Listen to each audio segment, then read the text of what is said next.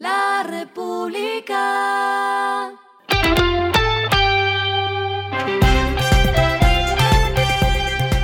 Al final de la jornada, esto es lo que debes saber sobre el comportamiento de los negocios, las finanzas y la economía.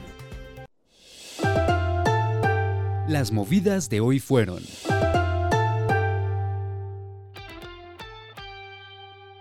Movistar y Tigo firmaron un memorando de entendimiento para explorar la posibilidad de crear una nueva compañía cuya propiedad pertenecerá a las dos empresas y que les permitirá compartir sus redes de acceso móvil y unir esfuerzos para el despliegue de nuevas tecnologías en Colombia.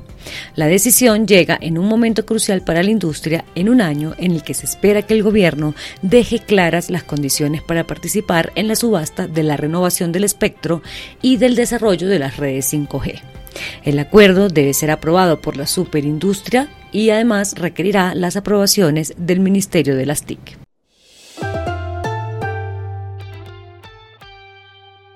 Empresas Públicas de Medellín adquiere una nueva póliza de seguro para las obras de la central de Hidroituango con Previsora Seguros. La cobertura es de todo riesgo y buscan parar las obras civiles en construcción. La empresa agregó que a 31 de mayo la central Hidroituango alcanzó 91,44% de avance constructivo.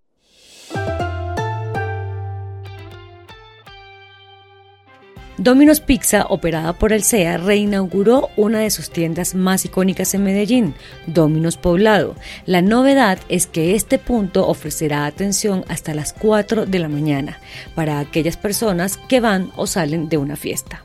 Hoy la marca tiene presencia en más de 40 ciudades y municipios del país con más de 150 locales.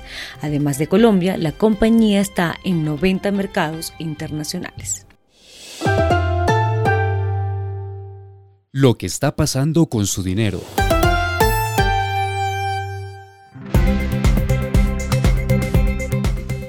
Los jóvenes ahora podrán acceder a los servicios de Davi Plata, pues la billetera digital modificó el rango de edad desde el cual una persona se puede registrar en la plataforma. Ahora el mínimo serán 14 años.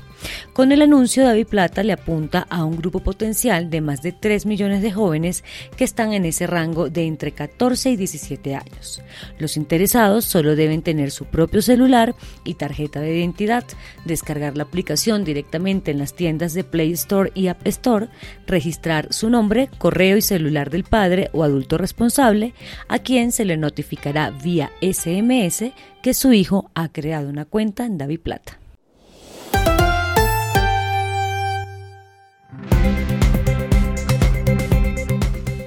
Los indicadores que debe tener en cuenta. El dólar cerró en 4.173,66 pesos, bajó 6,32 pesos. El euro cerró en 4.489,61 pesos, bajó 12,44 pesos. El petróleo se cotizó en 70,39 dólares el barril, la carga de café se vende a 1.665.000 pesos y en la bolsa se cotiza a 2,29 dólares. Lo clave en el día.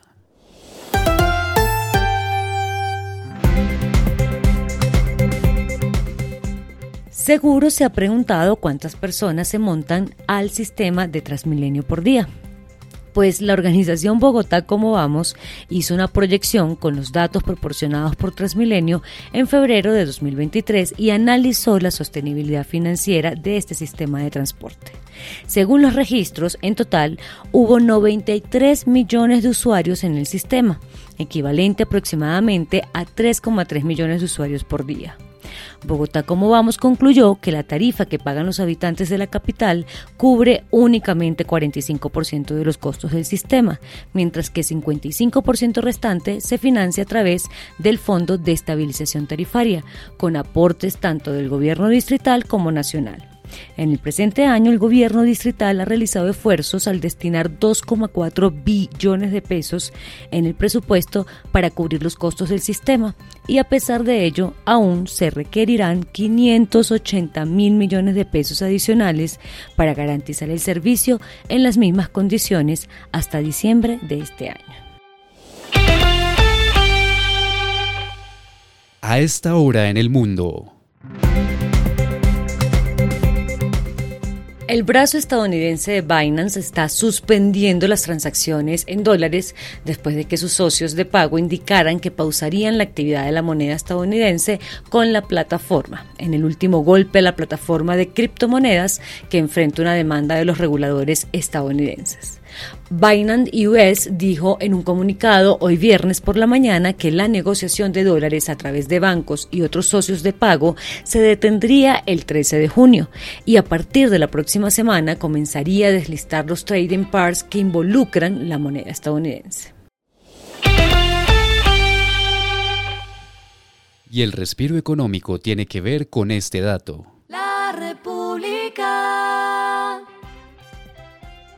Contrario a lo que todos creíamos, Netflix vio un gran aumento en los nuevos suscriptores en los Estados Unidos después de que comenzó a advertir a los clientes que limitaría el uso compartido de cuentas. La plataforma promedió más de 70 mil nuevos clientes por día en los cuatro días posteriores a que comenzó a decirles a los clientes que ya no podían compartir contraseñas el 23 de mayo. En dos de esos días, las nuevas inscripciones superaron las 100 mil en Estados Unidos. República.